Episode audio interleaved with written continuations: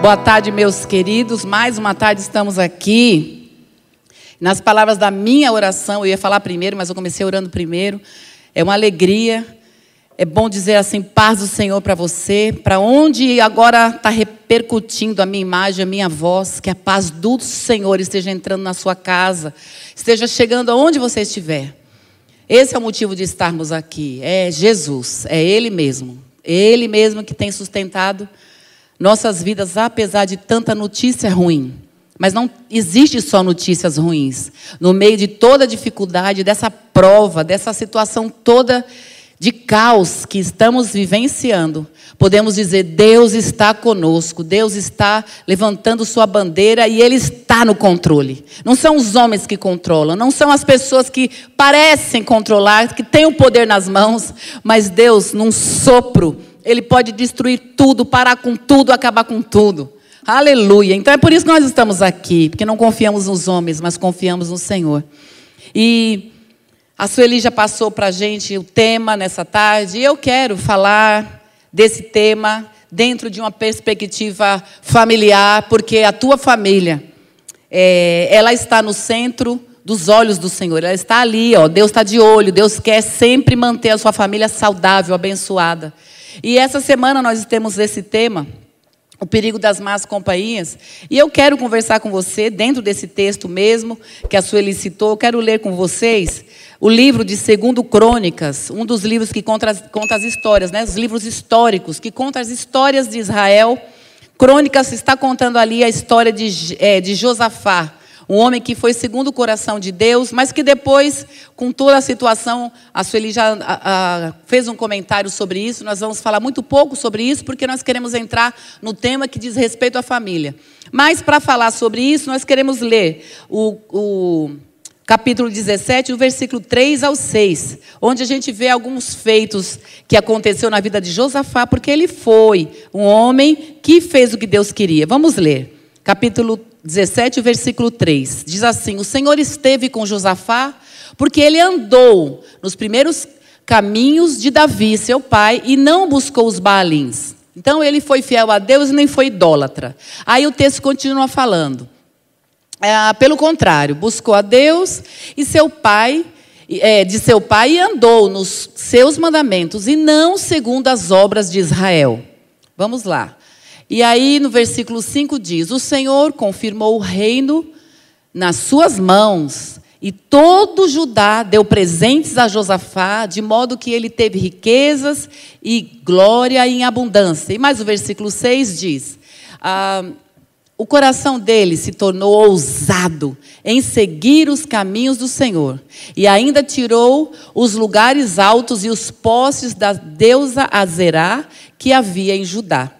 Esses versículos e a continuação, quem quiser depois ler e, e se aprofundar um pouco mais na história, para quem não sabe ou para quem não lembra, né, para quem não ouviu também a palavra no domingo, houve assim várias situações como essas que nós estamos falando que o, o, esse rei ele foi muito bem sucedido porque ele fez o que Deus queria, ele agradou a Deus, ele obedeceu a Deus. E assim a história conta mais para frente um pouquinho no versículo é, no capítulo 21, do versículo 1 ao 6, que seu filho, Georão, que reinou depois dele, já foi se aproximando de pessoas não boas, de, de influências não boas, né? Então, por aí a gente já começa pensando o seguinte: nós temos perigos, sim, perigos eminentes, eminentes quando estamos andando e muito aproximado com pessoas que não seguem os princípios, que não seguem os padrões, que não seguem aquilo que você segue.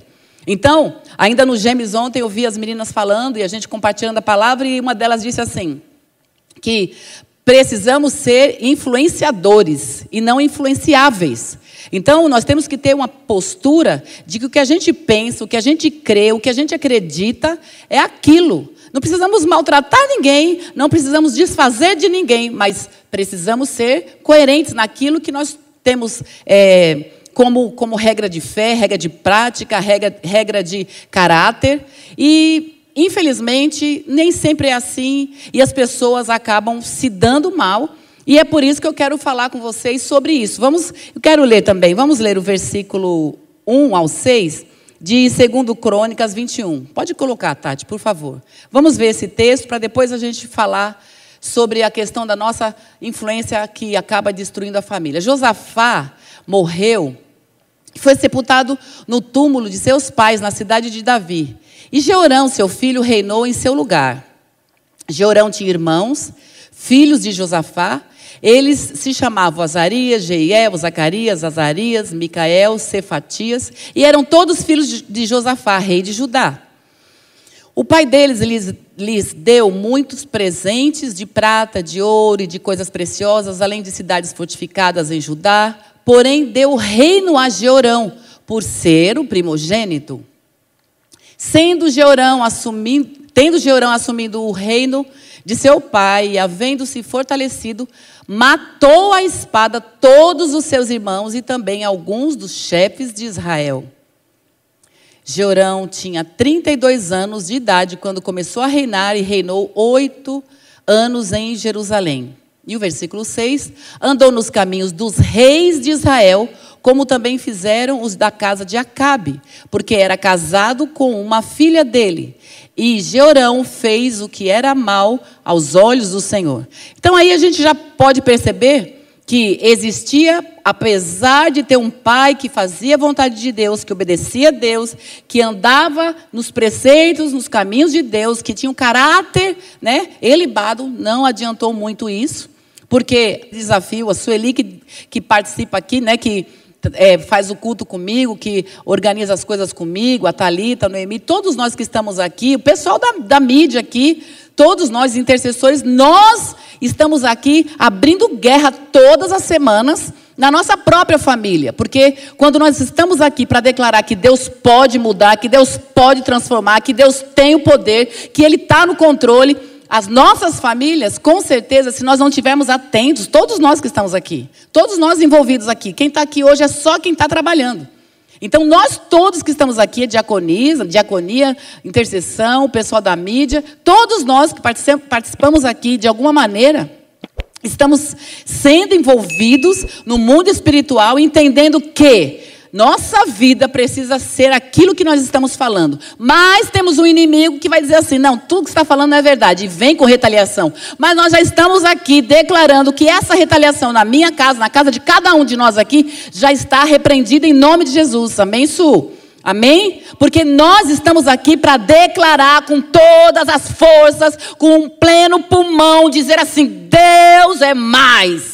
Deus pode na sua casa, pode na nossa casa e pode na tua casa. Tem forças grandiosas, forças grandiosas contra a nossa casa, contra a tua casa. Mas nós temos um Deus que estamos ousando todo dia acreditar nele. Apesar das nuvens escuras, Ele é o sol da justiça que continua brilhando. Pode ter nuvem o ano inteiro. Tem um ano que tem uma nuvem aí chamada Covid mas o sol do Senhor nunca deixou de brilhar. É de noite e de dia, inclusive. Sabe por quê? Que a terra vira. Quando a terra vira, o sol está lá e o Brasil está lá para baixo, o sol nunca deixou de brilhar. A noite pode chegar na tua casa, mas o sol do Senhor está lá, aleluia. E nós estamos aqui pela autoridade do nome de Jesus, desfazendo toda e qualquer retaliação, toda seta. Já está repreendida em nome de Jesus. Nós estamos orando ao contrário, né? Fazendo ao contrário, não. Orando ao contrário, não. Eu estou orando primeiro, né? Agora eu vou ministrar. Mas eu já quero declarar isso para você. Sabe por quê? É esse Deus que eu creio, é esse Deus que esse povo que está aqui crê. Ninguém está aqui só trabalhando, ninguém está aqui apenas, ah, eu vou cumprir um protocolo de trabalho. Ninguém está aqui por isso. Nós estamos aqui porque somos servos de Jesus Cristo. Aceitamos Jesus como Senhor e Salvador da nossa vida e Jesus tem a nosso umbral da nossa porta, está o seu sangue sobre nós. E é isso que nós desejamos para a tua casa, para a tua família. Aleluia. Amém. Espero que você esteja dizendo amém aí na sua casa, onde você está. E hoje nós vamos falar dentro do tema familiar, né, de família, nós vamos falar hoje sobre as más companhias que podem por tudo a perder. As más companhias podem colocar sua vida a perder, sua casa a perder, seus filhos a perder, suas finanças a perder, tudo a perder. Temos que tomar cuidado com as más companhias. A Suzy, a, Su, a leu o texto assim, é assim, é a, o, o texto assim, ba, da base que fala sobre companhia, companhias, má companhias no te, na, em Coríntios, quando fala sobre más companhias, corrompem, corrompem. Por isso que nós temos que ser fortes, ousados, para não deixar a má companhia vir sobre nós. Nós temos que continuar sendo assim, ó, segurando. Vem contra nós coisas ruins, você rebate. Então, é verdade que as más companhias corrompem os bons costumes. Você tem bom costume, tome cuidado. E aí, nesse tema de hoje, é isso que eu quero falar com vocês. Más companhias podem colocar tudo a perder. Deus tem orientações precisas para tudo em nossa vida. Eu vou repetir: Deus tem orientações na sua vida e na minha vida precisas para tudo que a gente precisa. Ele sabe o que faz. Se você está aí na sua casa, está ouvindo, está em um lugar que você pode repetir, repete aí. Deus sabe o que faz. Deus sabe o que faz na sua vida, na vida daqueles que temem a Ele, aqueles que servem a Ele. Quem não serve a Deus vive perdido, parecendo barato em dia de mudança. Nunca sabe o que faz, não sabe o que tomar, que decisão tomar. Nós também ficamos assim, não é? O cristão também fica assim. Só que a gente dá uma paradinha, a gente ora e Deus vem e nos orienta, porque nós temos aqui, olha, um manual, palavra de Deus. Então Deus sabe o que faz. Só que eu quero colocar uma coisa para vocês: Deus tem comandos radicais. O que Deus tem para nós nem sempre é tudo tradicional, o que todo mundo está fazendo. Deus tem orientações e comandos radicais, humanamente falando. Ele não fala igual todo mundo, ele não manda fazer o que todo mundo faz. Ai, Tati, não tinha visto essa tela com essas cores, agora minha cara mesmo. A rosinha parece comigo, mas não muito, mas esse tom, adorei, ficou ótimo. Põe de novo a tela lá. Então, o nosso Deus, ele tem comandos radicais. O que é radical? É o que é contrário ao tradicional. Tem gente que anda tudo assim, faz tudo direitinho, desse jeitinho. Deus vem e faz assim, ó. Deus vira as bancas mesmo. Deus transforma as coisas e ele quer que a gente haja de maneira diferente. Por quê? Porque ele é Deus. E quando Deus fala o que é para fazer, com os seus comandos radicais, a nossa parte, sabe qual é? A minha parte e a sua parte é seguir os comandos. Não importa. Não importa o que você está vendo, não importa se todo mundo está fazendo, pelo contrário, o que Deus nos pede, o que Deus nos manda fazer, sempre será, na maioria das vezes, radical. Não é o que todo mundo faz, não é o que, o que é co politicamente correto. Nosso Deus, Ele tem orientado-nos a agir de maneira que Ele sabe depois que é Ele que vai suprir a necessidade. E eu quero ler com vocês nesse falando sobre isso é o texto de Gênesis. Eu quero basear o que eu estou dizendo em Gênesis capítulo 22, o versículo 6 a 8, ali quando fala sobre é, Abraão, quando Deus coloca ele à prova e diz assim: Olha, eu quero que você sacrifique o seu único filho. Vamos ler.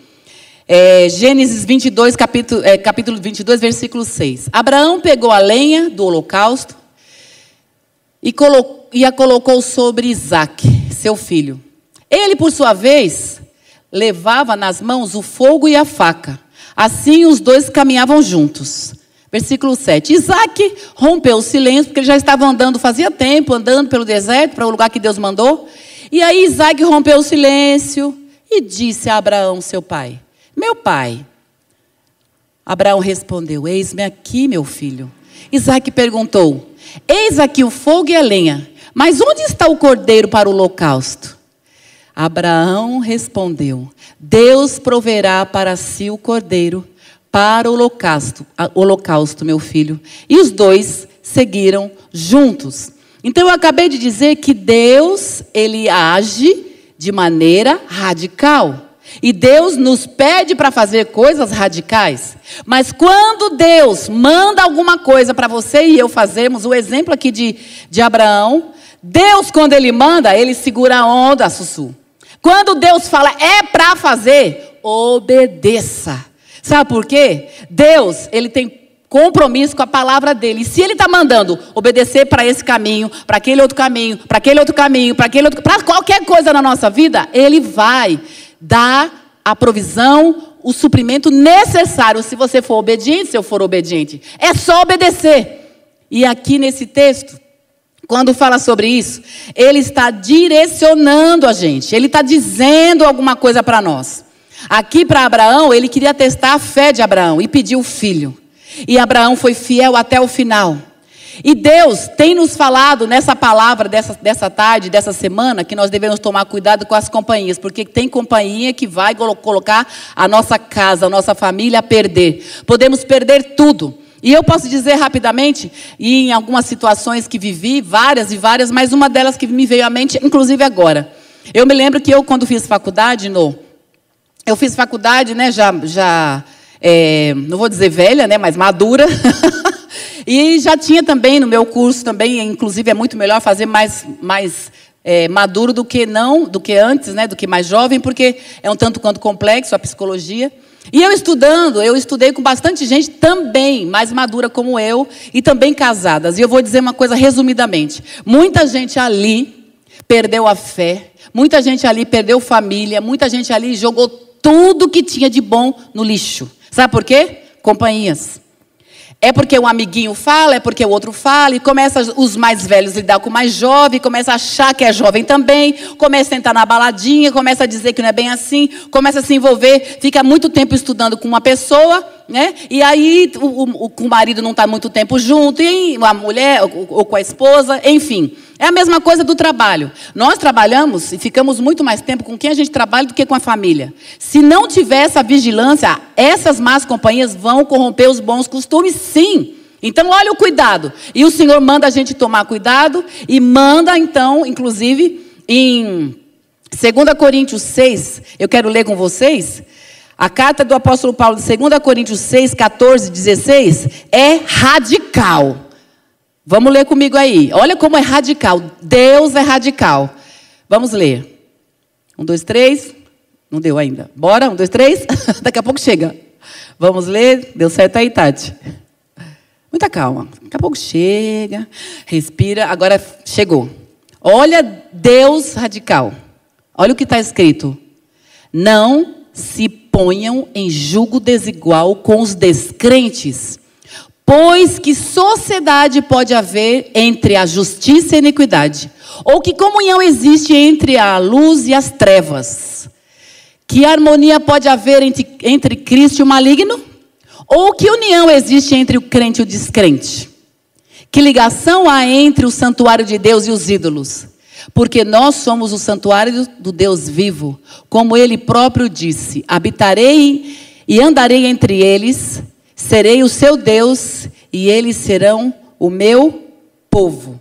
Esse texto aqui está muito claro e fala de, de aliança, fala de relacionamento, fala muito do, daquela moça que quer namorar muito um rapaz, porque ela diz que vai ganhar ele para Jesus. Então, ele é o homem da vida dela, ele tem tudo, todas as características, menos cristão. Ah, mas isso a gente resolve, eu vou, eu vou ganhar ele para Jesus. Só que tem que ganhar antes de casar. Porque se você vier a casar, você está se colocando em um jugo desigual. Essa é a palavra, ponto. Mas que radical, você é radical. Eu sou radical porque meu Deus é radical. Você leu a Bíblia agora. Não se ponham em jugo desigual. Se o Senhor está direcionando, mesmo que pareça nos absurdo, Ele manda e é Ele quem proverá, Ele suprirá. Deus está mandando, Deus está dizendo, Ele supre. Sabe por que eu digo isso? Porque eu também passei por alguns períodos, vou aproveitar o domingo que meu marido fez aquela declaração para mim, agora eu faço para ele. Mas é a grande realidade. Eu cheguei na igreja, eu me converti. E, na verdade, mesmo dentro do evangelho, mesmo dentro das igrejas, há pessoas que estão lá e não são né, transformadas. São pessoas que estão lá só como religiosas. E eu sei que se eu tivesse olhado para outras pessoas e não olhado para o Joel, né, dentro do que a gente vivia ali, dentro do relacionamento de jovens, eu sei que passados anos, alguns que chegaram a dar uma paqueradinha em mim, eu hoje não seria a pessoa realizada que eu sou. Porque algumas características que os outros pareciam ter, o Joel não tinha. Alguns diziam algumas coisas para mim, chegava uma conversa e outra, só que aí, aí é que nós olhamos. O que você está olhando? Aonde você está querendo chegar?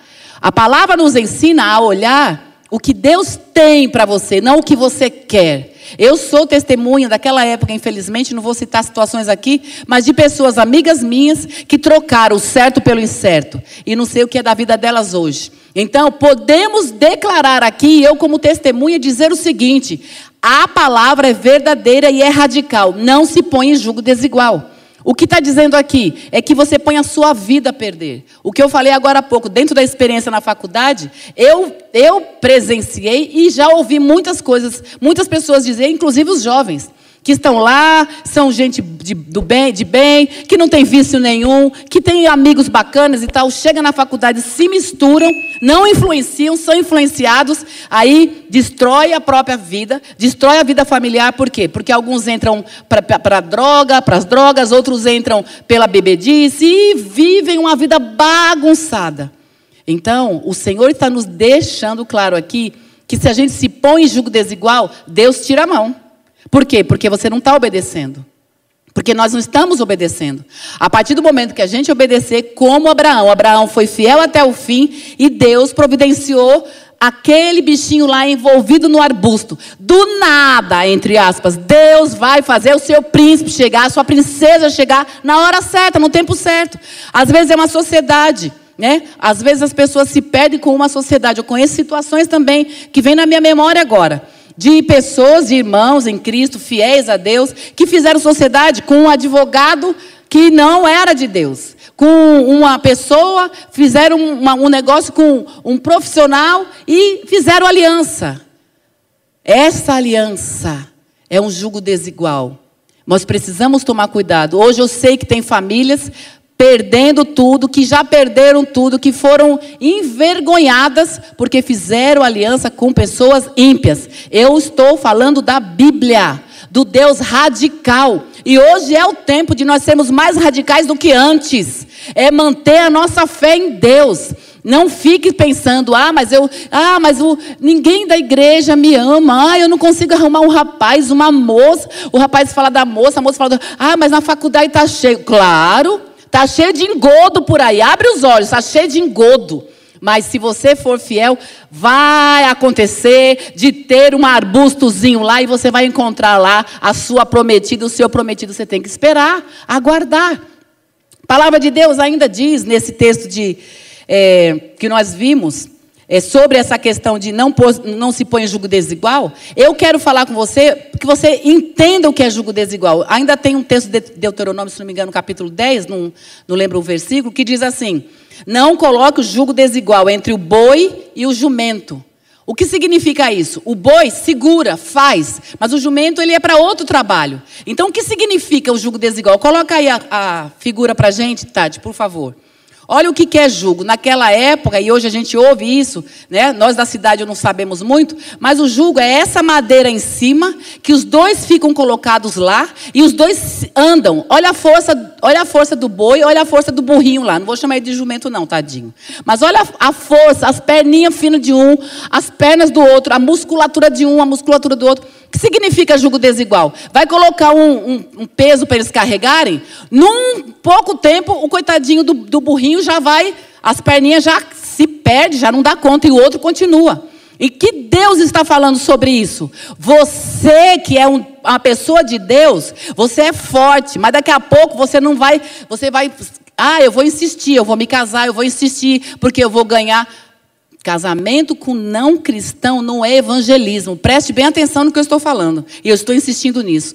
Você tem que evangelizar antes e ganhar antes. Porque com o tempo, você vai ser o burrinho sim, ou a burrinha, com todo o carinho que eu vou falar agora. E o que vai acontecer? Ao mesmo tempo que você deseja estar servindo a Deus, o mesmo gás, o mesmo ânimo, você começa a se enfraquecer. Porque Pode mudar tudo depois de um relacionamento. Então você põe a sua vida a perder, você põe muita coisa a perder. E o Senhor está falando que Ele dá conta. Se Ele te chamou e Ele tem falado com você hoje sobre não se colocar em julgo desigual, preste bem atenção. Ele dá conta de providenciar e Deus, que não deve nada para ninguém, que coisa tremenda. Gosto muito dessa frase.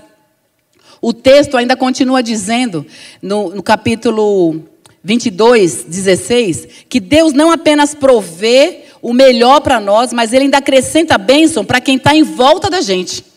quem está em volta da gente, se a gente persevera, olha só, a benção não é para mim. Se eu sou fiel a Deus, mesmo sendo uma coisa que eu não estou contente, mas eu sendo fiel a Deus, Deus vem e me abençoa e quem está em volta de mim é abençoado também, porque se eu perseverar, Deus abençoa. Olha o que está escrito em Gênesis 22, 16, 17, a parte A. Gênesis 22, 16. E disse: Por que você fez isso e não me negou? Quando Jesus, aqui é quando Abraão foi jogar o fogo no filho dele. Aí o Senhor manda ele parar e diz assim: Porque você fez isso e não me negou o seu filho, o seu único filho, juro por mim mesmo, diz o Senhor, que certamente o abençoarei e multiplicarei a sua descendência como as estrelas do céu e como a areia que está na praia do mar. E além disso, quando Deus fala sobre isso, ele ainda continua dizendo aí: olha, e a sua descendência tomará posse das cidades dos seus inimigos.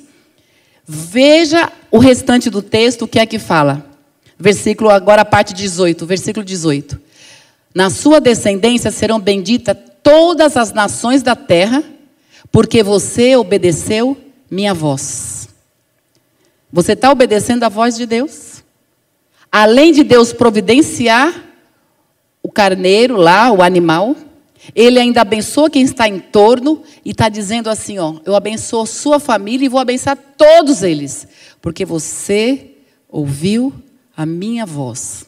E a minha pergunta nessa tarde é: você está ouvindo a voz de Deus? Você está resistindo àquela proposta maravilhosa, aquela proposta encantadora de um pedido de, de casamento, de um ímpio, de uma pessoa que tem tudo de bom. Nossa, mas ele só falta ser crente. Pois é, falta o principal. Eu escuto tanto essa conversa, meu Deus, com meus 56 anos, enfim, eu escuto muito isso.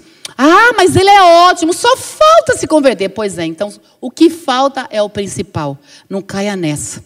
Não caia nessa, porque você pode colocar a sua casa, a sua família a perder.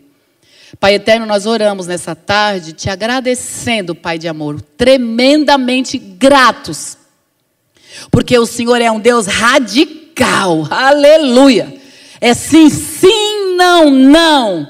E estamos entrando num momento, Pai, ou já estamos nele inseridos e cada dia mais ainda inseridos em nos apropriar da tua presença e dizer que nós somos teus e para nós é sim, sim, não, não, e nada disso pode passar. De jeito nenhum.